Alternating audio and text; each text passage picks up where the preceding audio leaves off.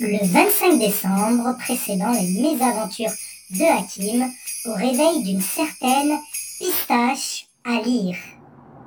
Ah, ce mal de crâne Je crois que j'ai bu trop de champagne hier à ce réveillon de Noël. J'espère que je ne suis pas trop ridiculisée à ce gala des sosies de Mylène Farmer, Samantha Fox et Amanda Lear. Je ne pensais pas qu'on serait trop de sosies, mais beaucoup de jalouses et jaloux à se dévisager de la tête aux pieds.